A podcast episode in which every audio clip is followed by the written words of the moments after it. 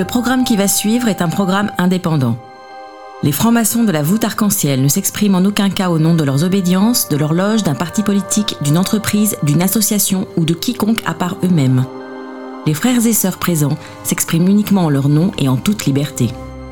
Bonne émission La bóveda del arco iris. La voûte arc-en-ciel, The Rainbow Arch. un espace ouvert à la diversité sur Radio Delta.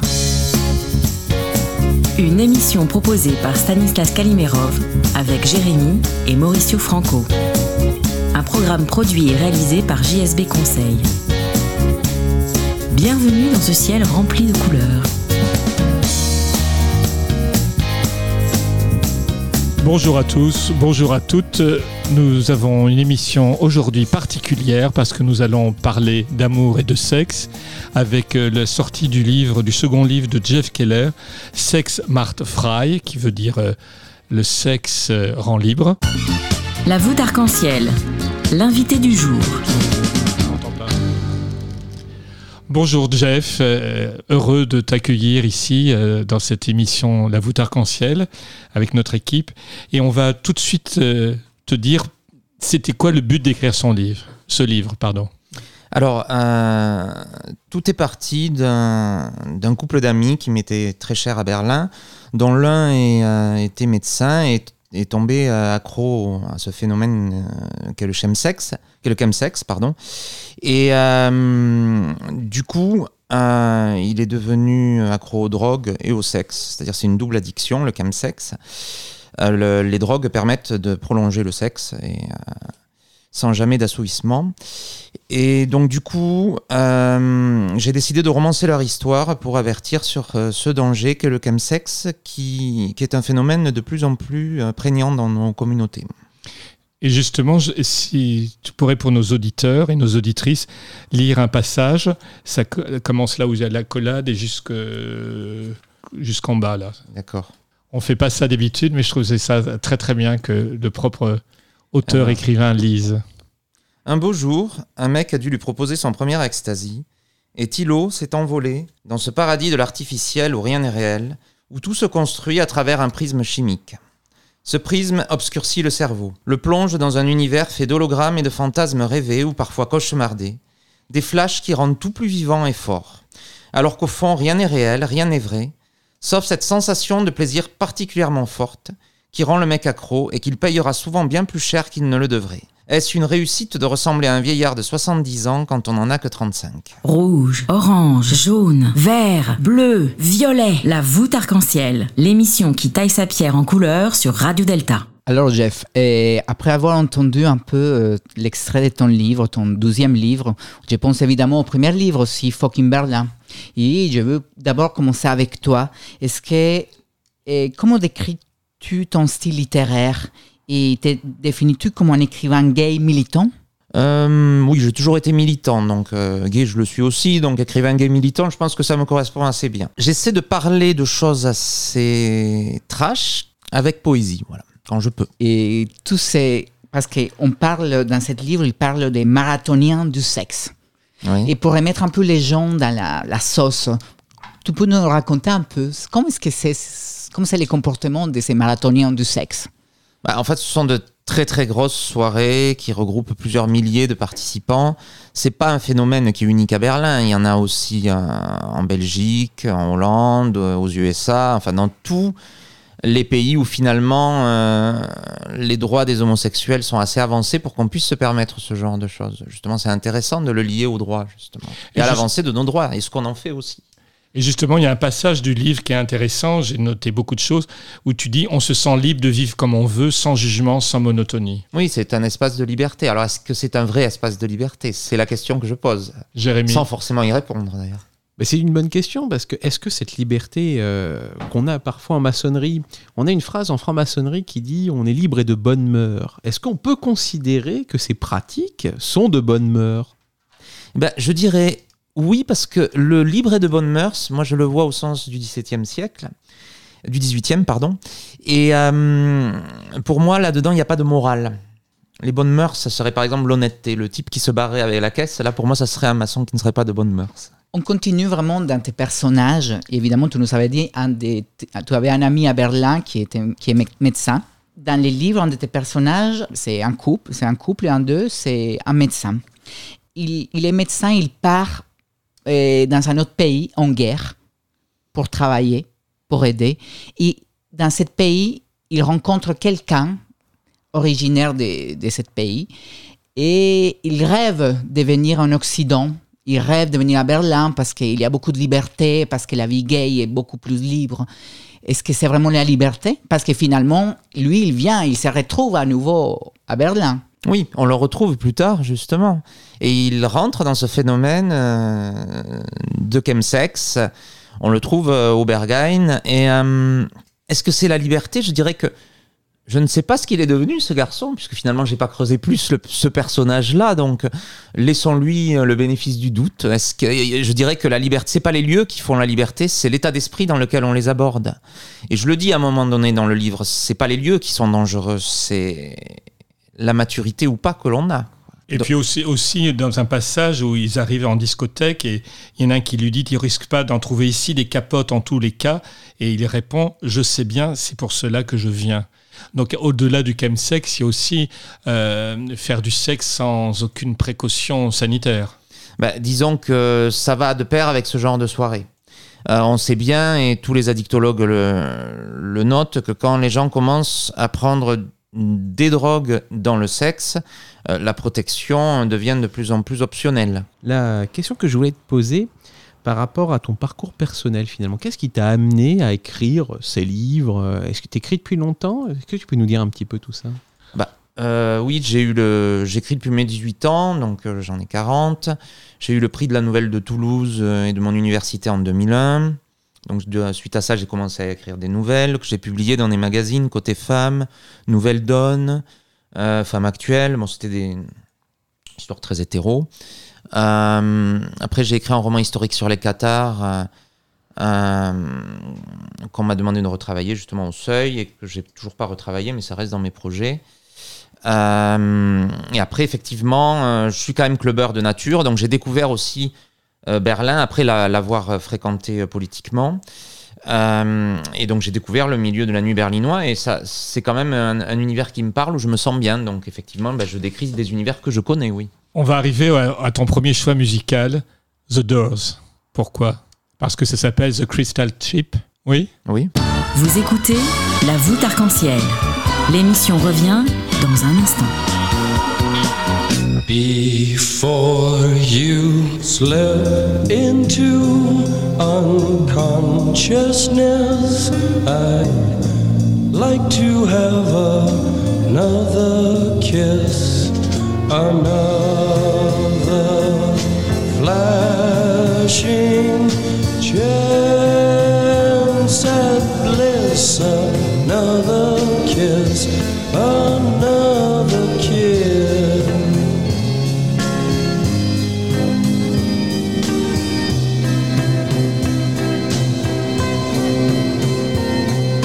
days are bright and filled with pain enclose me in your gentle rain. The time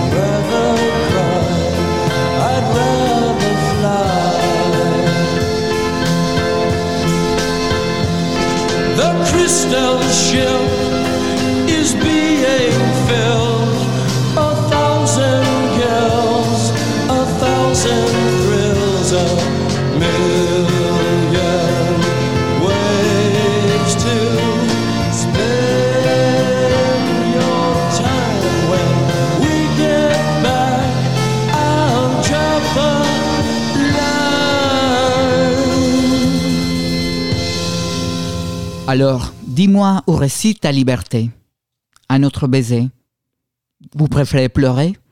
Je préfère voler. Je veux lutter pour l'égalité et la non-discrimination. Alors bienvenue à la voûte arc-en-ciel sur Radio Delta.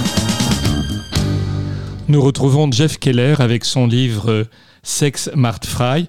Peux-tu nous expliquer pourquoi tu as choisi ce titre qui peut, entre guillemets, faire peur, surtout à certaines euh, communautés? Alors, euh, il n'y a vraiment aucune provocation de ma part. Euh, je voulais alerter sur euh, euh, les dangers du chemsex. Et hum, c'est l'image la plus forte qui m'est venue à l'esprit. Euh, ces garçons qui s'enferment dans une camisole chimique et sensorielle sous l'illusion de la liberté. Et donc, pour revenir à, ça, à un- un extrait de ton livre, tu dis à un moment, la drogue, elle aide à oublier la fiotte. Elle n'aide pas à continuer le chemin.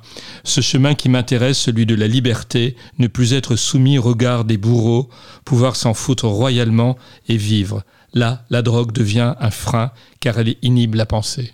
Voilà, oui, eh ben, tout est dit, je dirais. C'est un peu le. C'est la philosophie. Dans le premier livre aussi, et tu parles de sexualité, mais aussi des sensations un peu apocalyptiques, presque intégrant les sexes avec la fin du monde. Dans les moments de plaisir, d'extasie, les gens se sentent presque qu'ils peuvent mourir, mais ils sont heureux. Eros et Thanatos. C'est vraiment ça, les pulsions de vie et de mort qui sont intrinsèquement liées. Peut-être dans ces univers plus qu'ailleurs, avec une plus grande intensité. Donc le sexe rend libre, mais alors sans sexe, est-ce qu'on peut considérer qu'on est prisonnier? Le sexe rend libre si on ne tombe pas dans l'addiction. Là, je nuancerai.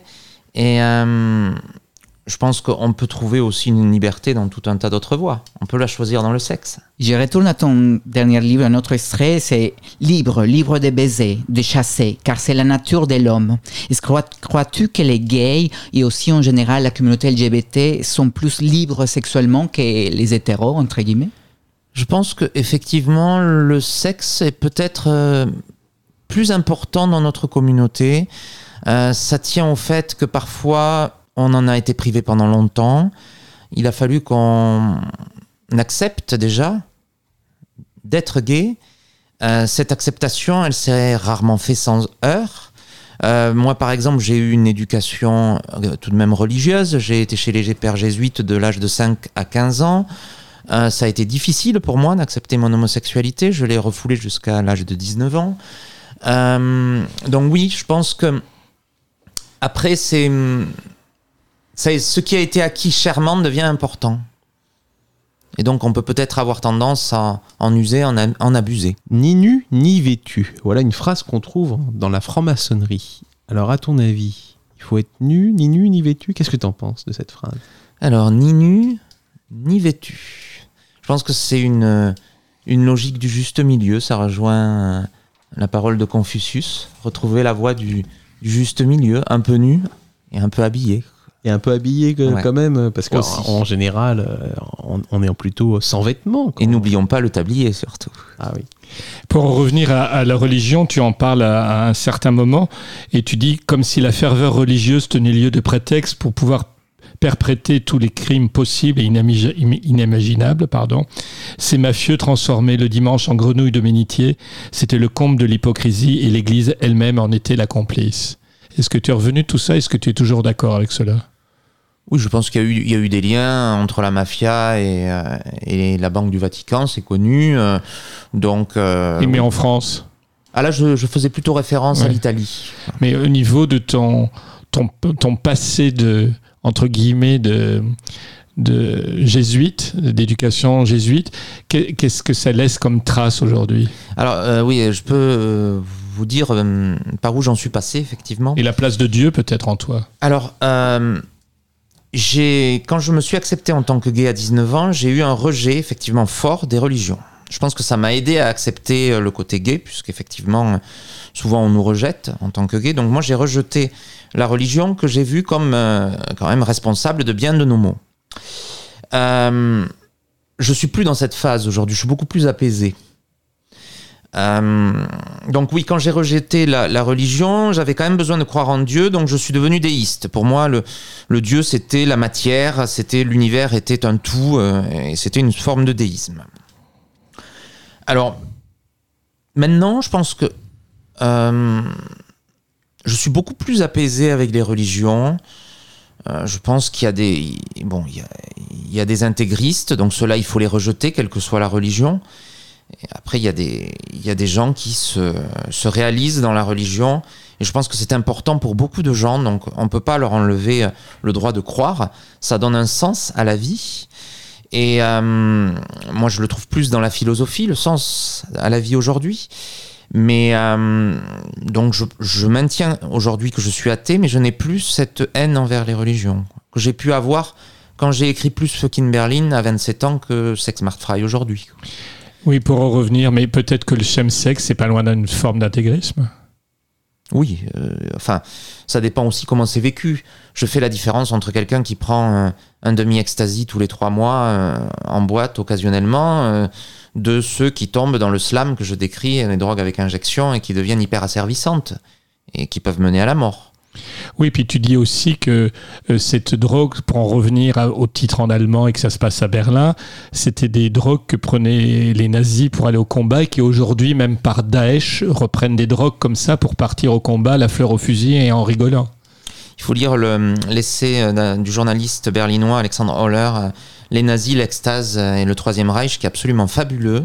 Et on a beaucoup écrit sur le Troisième Reich, sous toutes ses coutures. Et euh, c'est la première fois qu'on écrit sous le prisme de la drogue chez les nazis. Alors que euh, la plupart des dirigeants étaient complètement drogués. Hitler était un grand drogué, euh, Himmler aussi, Göring aussi. Et Euh, Qu'est-ce qu'ils prenaient euh, tout un tas de, drogues, euh, toutes, je dirais même le médecin d'Hitler lui faisait à la fin des injections et ça le rendait encore plus fou. Et ça lui donnait encore plus cette sensation de, maître du monde et d'être supérieur. Et euh, effectivement, ça, je pense que c'est important de le souligner euh, parce que cet essai m'a beaucoup construit pour Sex Smart Fry. C'est que justement la pervitine, qui était le nom du crystal meth à l'époque de la Seconde Guerre mondiale, était euh, a été cette drogue qui a été inventée par la Wehrmacht euh, au moment de, la guerre éclair. Et justement, ben, les, soldats allemands étaient drogués euh, au cristal meth et donc ils étaient inarrêtables parce qu'ils pouvaient marcher pendant trois jours sans dormir. Et c'était tellement symptomatique que même les ménagères du Troisième Reich prenaient de la pervitine en chocolat. C'est des chocolats à la pervitine et ça leur donnait du cœur à l'ouvrage pour, pour euh, passer euh, le balai à, à la maison. quoi. Donc c'était vraiment euh, c'était euh, repris dans toutes les couches de la société allemande. Jérémy avait une question, là, je le, je le vois trépigner. Si tu le vois, alors, hein, mais c'est sûr que Hitler, avec euh, ses soucis de Parkinson aussi, il se prenait plein d'injections aussi pour éviter de trembler. hein. Il, y avait, il y avait tout ça dans, euh, dans le symbole nazi. Et finalement, la drogue, ça amène à un autre monde. Est-ce qu'on pourrait dire que le symbolisme amène à un autre monde également? Est-ce que le symbolisme est une drogue? Je te Je pense que euh, je pense que la, la culture ne peut en aucun cas être une drogue parce qu'elle sublime. Alors que la drogue ne sublime pas, elle fait tourner en boucle, dans une boucle potentiellement mortifère. Donc, on, on sait qu'il y a des pratiques chamaniques et autres qui ont utilisé. alors euh, effectivement, ça drogues. peut emporter. Après, je connais pas assez les pratiques chamaniques pour, oui, euh, pour répondre. hein. Euh, mais euh, moi, je suis assez dubitatif sur le fait que la drogue aide à créer. Moi, je pense que. Alors, on a beaucoup fantasmé sur Burroughs, qui, s'il n'avait pas pris d'héroïne, n'aurait jamais écrit. Moi, je pense que c'est Et tout à les fait poètes, faux. et plein de Et poètes. tous les plein de poètes. Bon, je pense que c'est tout à fait faux. Ils étaient créatifs. La drogue les a pas aidés à créer. Ils ont pris de la drogue et ils ont continué à créer. Puis il y avait l'absinthe aussi à l'époque, Voilà. beaucoup d'absinthe. Et rend- l'absinthe qui rendait fou. Donc, Oui. Je pense qu'au bout d'un moment, si on en prend trop, on crée plus du tout et on arrête de la création. Donc c'est pas du tout pour moi un, un facteur euh, qui joue. Mais bien au contraire, ça peut jouer, mais négativement. Alors évidemment, si on est un génie créatif, eh ben, oui, on continue à créer sous drogue. quoi. Et nous revenons dans ton livre, évidemment, tout se passe à Berlin. Qu'est-ce que signifie Berlin dans l'idéologie de la liberté sexuelle, euh, la fête? Parce que on, je connais beaucoup, j'ai beaucoup d'amis, vraiment, Berlin, il y a quelque chose. hein. À Berlin, c'est euh, Berlin n'est pas l'Allemagne comme Paris n'est pas la France. Et euh, Berlin, euh, autant la, Prusse est très austère, autant Berlin qui est au centre de la Prusse, c'est vraiment historiquement une ville libre où, euh, les Berlinois sont accueillants, libérés, ouverts d'esprit. C'est un îlot dans la Prusse qui ne représente pas la Prusse. Mais en même temps, pourquoi il y a cette liberté aussi extrême? Parce que c'est vraiment à fond, quoi. Oui, c'est d'ailleurs Klaus Vovreit, le, premier maire gay ouvertement de Berlin, le disait Berlin is poor but sexy.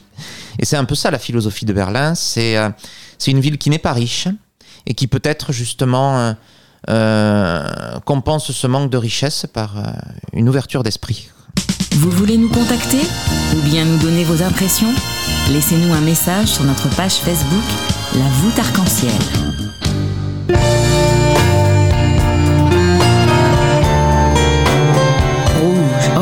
Jaune, vert, bleu, violet. La voûte arc-en-ciel. L'émission qui taille sa pierre en couleur sur Radio Delta.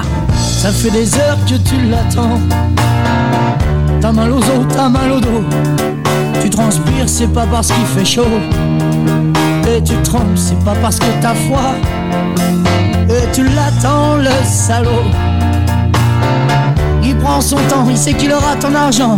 Tu ferais n'importe quoi pour avoir ton petit kepa. Oh, oh, oh, tu voudrais la sentir déjà au creux de ton bras. Oh, la femme de ceux qui n'en ont pas. Tu le vois venir de loin. C'est ton soleil qui revient.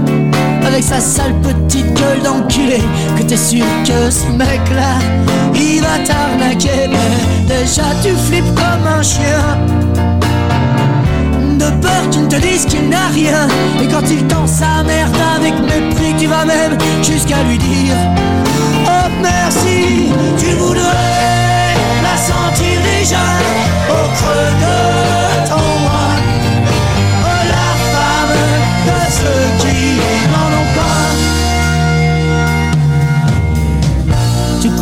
une sanisette Et là pour toi c'est la fête et là, avec l'eau de la cuvette, tu prépares ta petite dînette.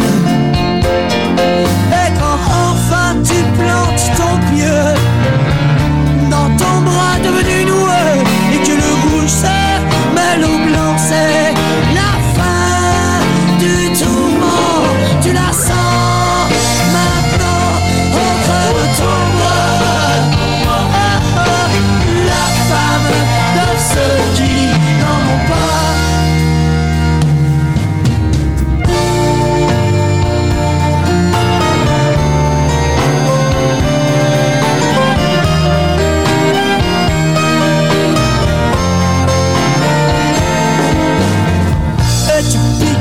dans la rue. Et déjà tu te souviens même plus Qui t'étais avant. Du temps où t'avais des couilles où t'étais fier. Du temps où t'avais même T'avais même des rêves. Et tu piques du zen dans la rue. J'ai comme envie de te botter le cul Mais j'ai bien trop peur de te casser en deux. Tellement que t'as l'air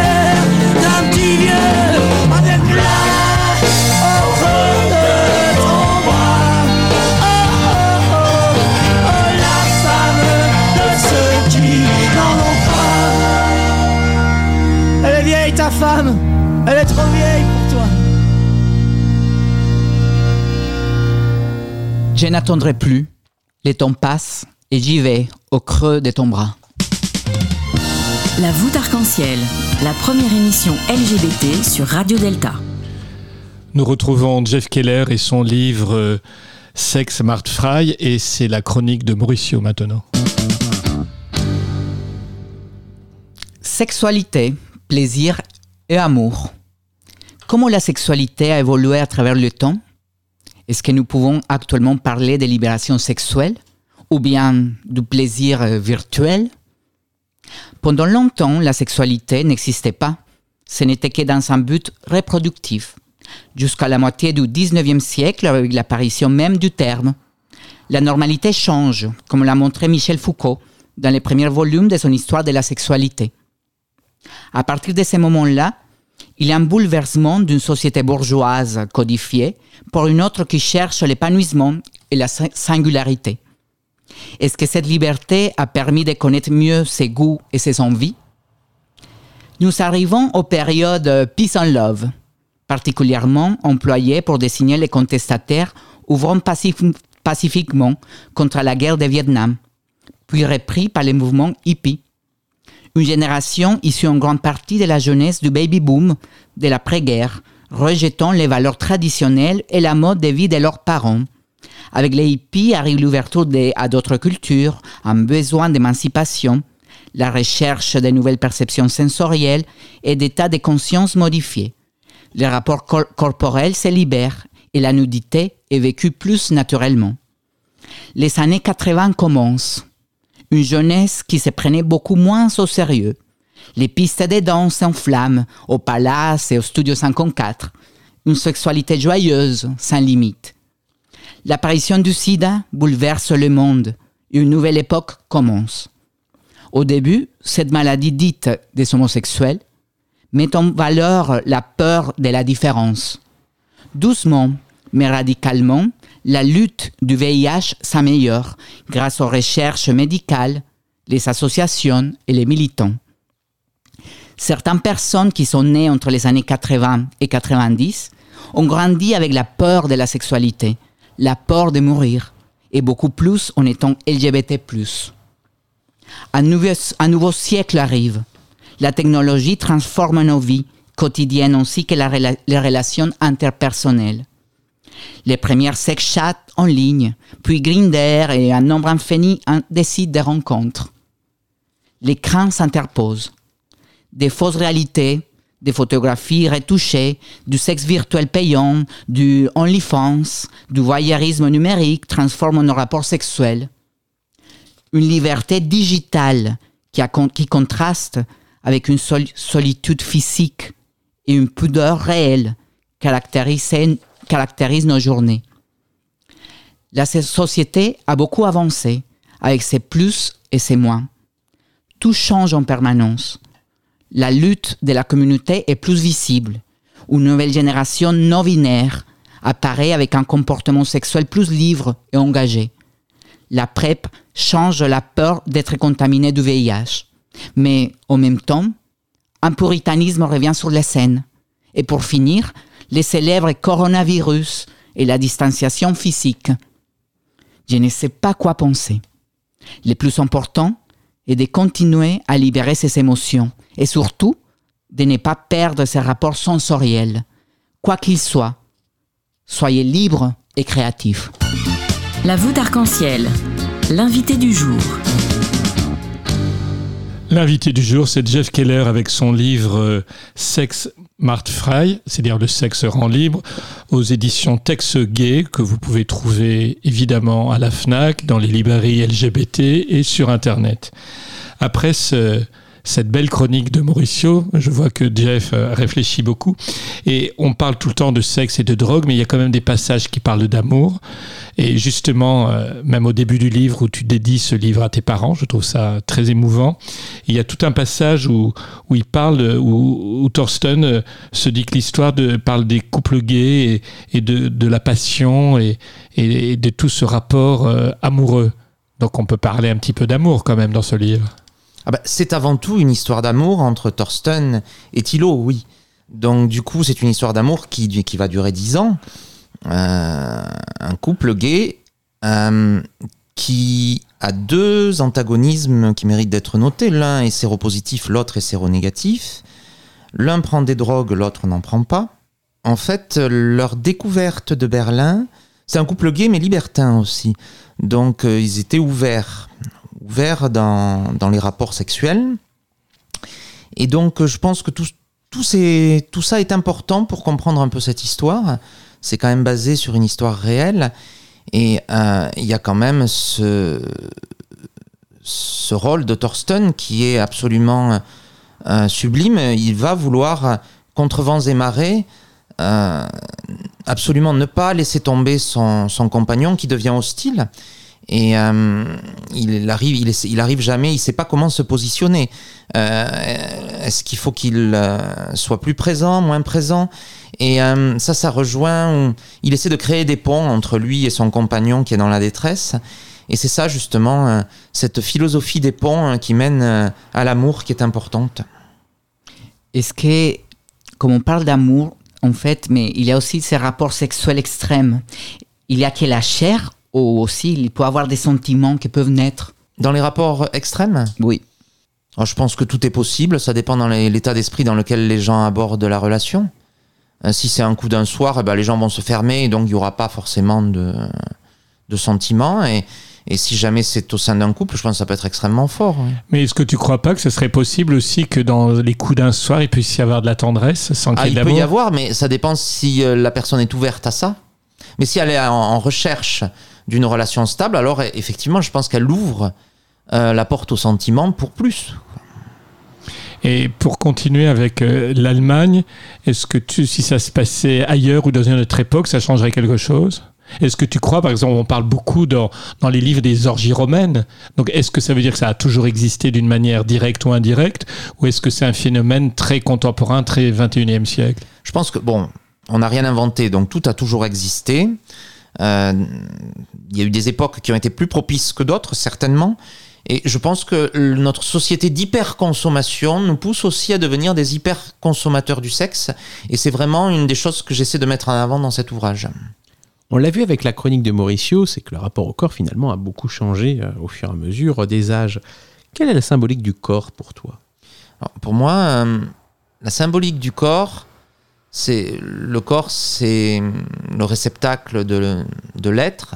Alors je dirais pas de l'âme puisque je suis athée, mais euh, en tout cas c'est le, le corps qui stricto sensu, si je veux rester purement euh, scientifique et formel, euh, est l'enveloppe du cerveau en tout cas, donc euh, qui, qui qui permet au cerveau d'être. Et donc euh, je pense que le corps c'est un temple justement, donc il faut le il faut le protéger et en même temps euh, il faut l'aimer. Ça, c'est hyper important. Il faut aimer son corps. Mais on parle d'enveloppe. Et dans l'enveloppe, tout à l'heure, on parlait des, des, des vêtements. Et aussi, on peut trouver beaucoup de micro-sociétés, des catégories, style euh, les, les cuirs, les sources. Là. Mais tout ça, c'est vraiment déjà, on est, on est un peu mis à côté de la société, entre guillemets. Et, et si on met déjà des catégories dans la catégorie, ça, c'est compliqué d'être unis. Et c'est un peu tout le, tout le paradoxe du, du monde gay, c'est que c'est tout un tas de, de communautés euh, euh, qui s'entendent pas forcément toujours très bien. Il y a effectivement les cuirs d'un côté, il y a euh, les traves de l'autre, il y a voilà et c'est et c'est toutes ces familles qui. Alors je pense que paradoxalement justement à Berlin. euh, je trouve que la communauté gay est beaucoup plus solidaire les uns avec les autres. Toutes ces familles gays se- ont beaucoup plus de, de relations euh, que chez, que chez nous. Toute l'équipe de la voûte arc-en-ciel revient dans quelques instants. Alors, ne bougez pas. Dans cette voûte, les étoiles sont les invités. La voûte arc-en-ciel, c'est des chroniqueurs, une playlist personnalisée et vous. Where do I take this pain of mine?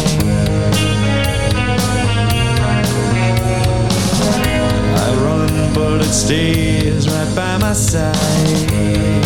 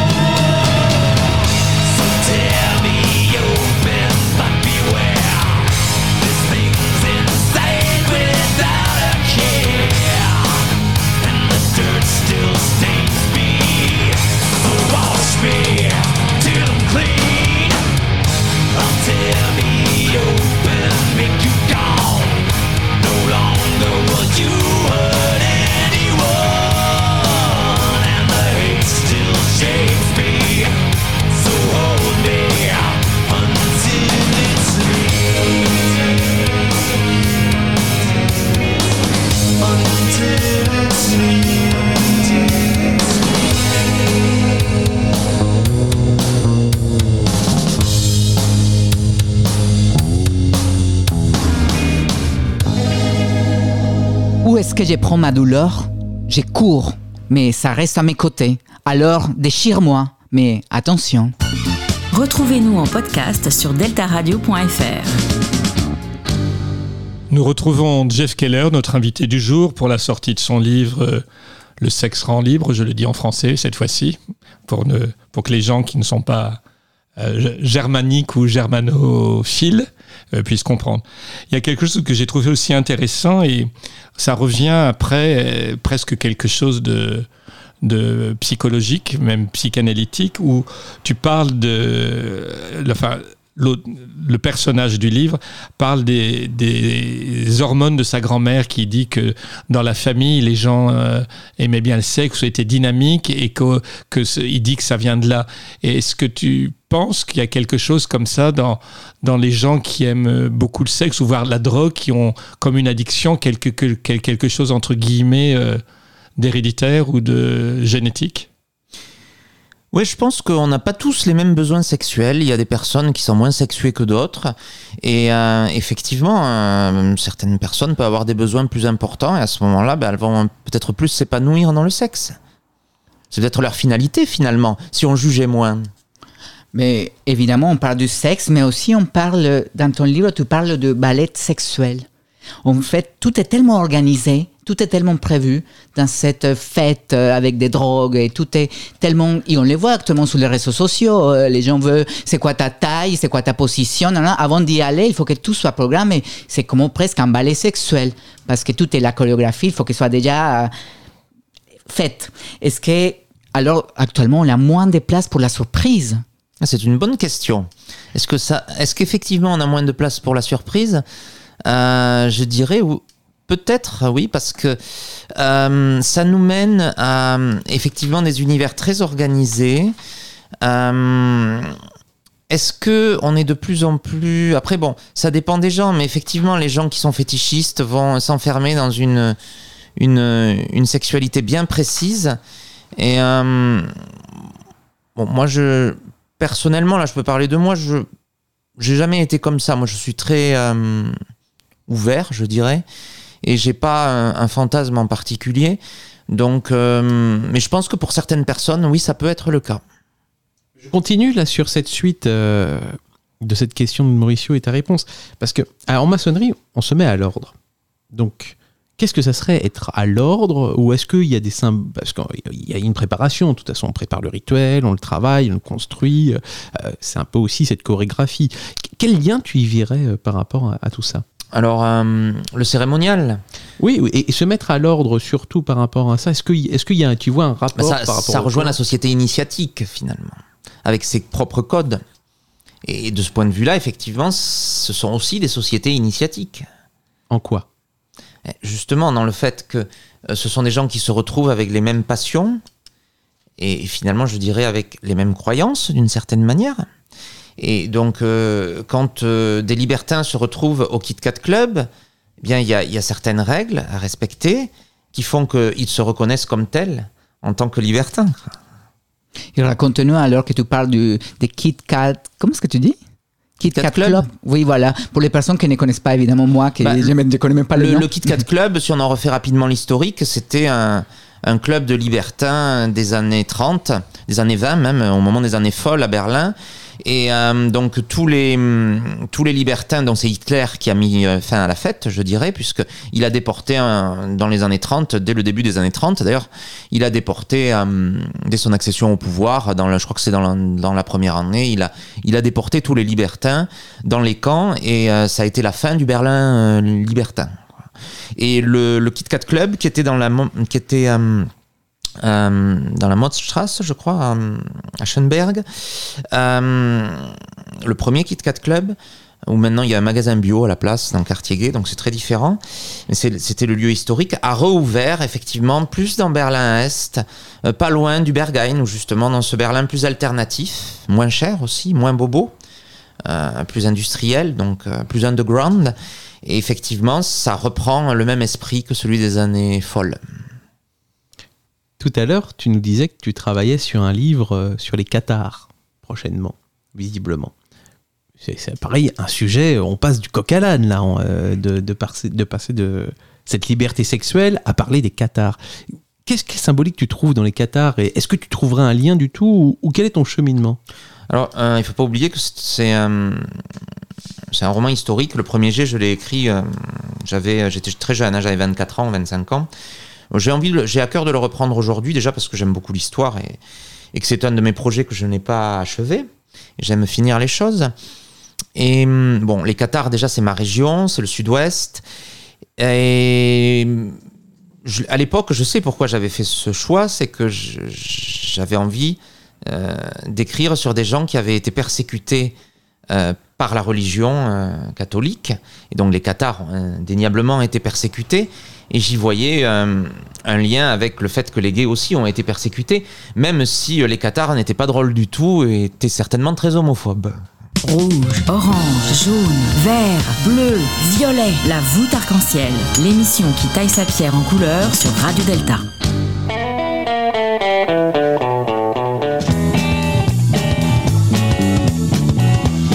Vous voulez nous contacter?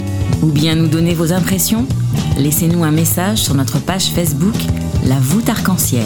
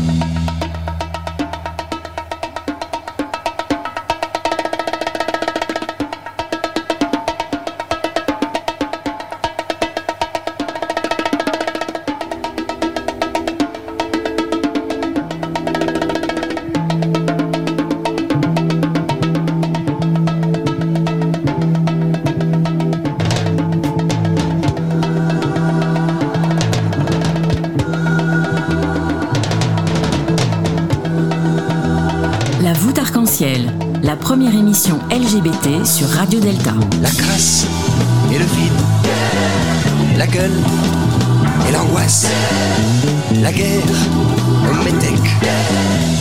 Nègre, juif ou chien, ça ne fait rien.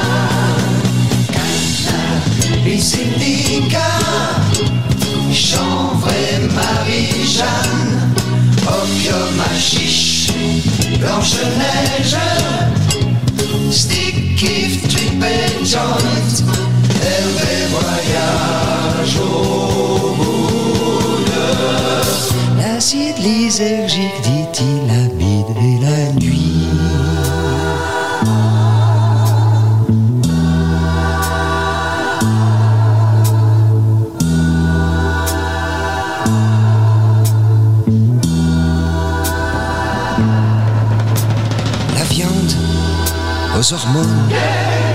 la mer pleine de merde, le monde en plastique, la structuration,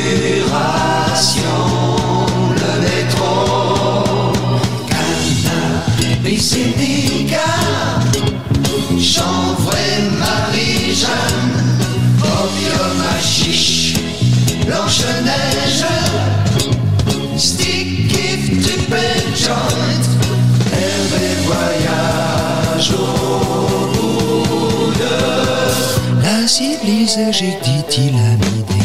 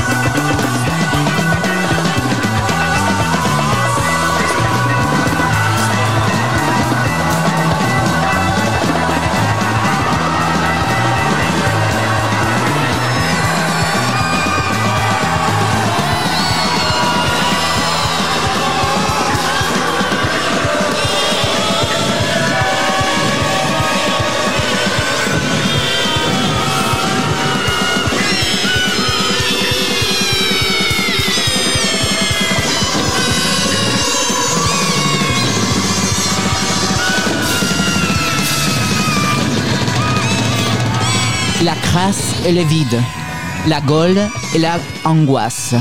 Et la nuit, quel voyage Retrouvez-nous en podcast sur deltaradio.fr. Jeff, euh, dans tout ce monde un peu interlope de la nuit berlinoise, est-ce qu'il y a un sens politique, un sens de la cité? Est-ce que tous ces jeunes, à ton avis, ont une vie politisée ou s'intéressent à la politique? Bah, je dirais que c'est assez démocratiquement euh, répandu chez les gays, euh, peut-être plus que chez les hétéros d'ailleurs, où c'est réservé à cette sexualité à euh, une classe plus aisée. Euh, justement, chez les gays, euh, comme le, le sexe est quand même quelque chose qui nous relie tous, ben, je pense que c'est, euh, on retrouve plus toutes les couches sociales de la société, et c'est ce qui fait une des particularités euh, de la communauté gay, c'est que justement, on peut beaucoup plus euh, avoir une mixité des classes. Et pour, on arrive bientôt à la fin de l'émission, donc j'ai une question qu'il faut aborder. Qu'est-ce que qu'est-ce qu'on peut faire avec ce chemsex? L'interdire euh, Faire des lois, des amendes? Enfin, c'est quoi la solution pour éviter que les gens se détruisent totalement euh, et en meurent? Bah, je pense qu'il faut surtout pas l'interdire, il faut pas tomber dans le moralisme et la répression. On a vu que ça ne marchait pas.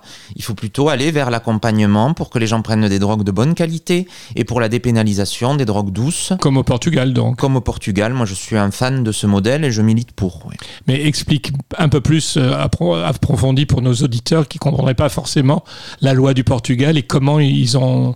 Alors, Euh, euh, ce qui est euh, génial au Portugal, c'est que, euh, par exemple, on peut acheter de la cocaïne en pharmacie. On est sûr qu'elle n'est pas coupée avec du verre pilé, euh, comme ça peut être le cas, par exemple, à Paris ou dans des capitales où la prohibition est encore euh, une réalité. Euh, on peut aussi euh, avoir du cannabis de bonne qualité parce qu'on peut l'acheter dans des coffee shops.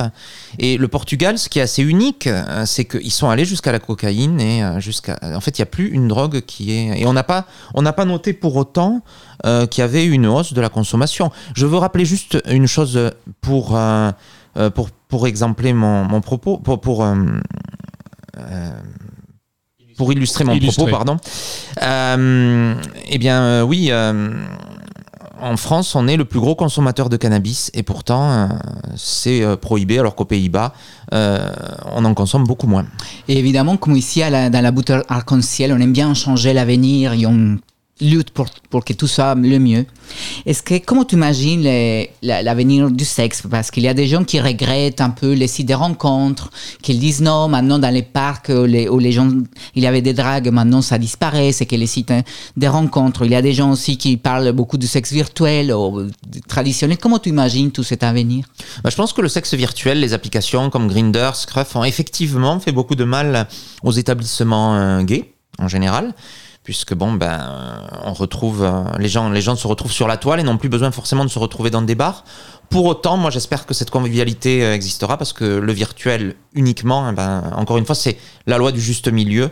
Euh, c'est bien de tout utiliser, mais de pas être esclave d'un canal. Le nom de notre émission, c'est la voûte arc-en-ciel, repris d'un symbole maçonnique, la voûte étoilée. Quelles seraient les étoiles du monde gay? Les étoiles du monde gay? Bon ben, la liberté, je pense que on l'a, on l'a tellement attendue, elle arrive enfin. Alors il faut qu'elle brille doucement, mais sûrement. Y en a-t-il d'autres des étoiles? Oh, j'y verrais bien aussi euh, euh, l'amour et le sexe. Et pour en revenir à, à- à- à ce- cet à intitulé de livre dont je t'ai parlé tout à l'heure avec euh, la dédicace à tes parents, et y a un moment dans, dans le livre, euh, on peut même dire aux auditeurs, page 200 230, tu parles de l'éducation des, des jésuites et, et les tréfonds de l'enfance et, et les secrets des gènes traumatisés, le syndrome de l'origine. Euh, est-ce que qu'est- qu'est-ce que tu peux dire de cela Et tu ne m'as pas dit pourquoi avais, tu donnais un hommage à tes parents dans, dans, cette, dans ce livre. Euh, Parce que je pense que justement, leur amour, quand j'ai pu être tenté par des voies dangereuses, a su me, me protéger. Et ça, je leur suis très reconnaissant. Donc peut-être aussi pour euh, combattre entre guillemets le chemsex, est-ce que on pourrait justement faire comme ce que tu as fait là? Mais je pense que le fait que les parents acceptent bien l'homosexualité de leur enfant fait que ils prennent beaucoup plus soin de leur corps parce qu'ils l'aiment plus. Et c'est vraiment toute la philosophie de Sex Smart Fry de Thilo qui malheureusement est toujours dans la fuite, c'est qu'il a aussi des parents euh, bavarois très euh, très homophobes Et très strict. et très stricts et ça a dû jouer. Donc ça va être le mot de la fin. Donc on te remercie beaucoup euh, pour la présentation de ton livre Sex Smart Fry, donc le sexe rend libre, aux éditions des textes gays que vous pouvez trouver à la Fnac, sur Internet. Et à la librairie Les mots à la bouche qui a Quel- besoin de notre soutien aussi. Un mot de la fin, Jeff? Eh ben, merci beaucoup de m'avoir invité. C'était vraiment. euh, J'ai passé un super moment en votre compagnie. On a beaucoup échangé. Et euh, grâce à vous, je pense que je, je vois aussi d'autres. Vous avez ouvert d'autres portes. Ah, c'est gentil. Et euh, je vois d'autres choses qui font que j'ai écrit cet ouvrage. Jérémy, Un grand merci. Mauricio? Pour moi, le mot de la fin, c'est vraiment plaisir, mais aussi un peu d'intelligence pour les donner un, un petit les pieds par terre. là. Et pour donner quelque chose de très doux et en même temps qui a été utilisé dans beaucoup de choses euh, sensuelles, voire sexuelles, tu as choisi le boléro de Ravel. Explique-nous pourquoi. Parce que justement, il y a cette répétition euh, qui euh, est un peu familière avec le, le chemsex, puisque c'est répétitif. Et en même temps, ça monte petit à petit en sensation jusqu'à l'explosion. Et cette explosion, est-ce que c'est la vie? Est-ce que c'est la mort? Ben, Vous le saurez en lisant Sex Smart Fry. La voûte arc-en-ciel, la première émission LGBT sur Radio Delta. Retrouvez-nous en podcast sur deltaradio.fr.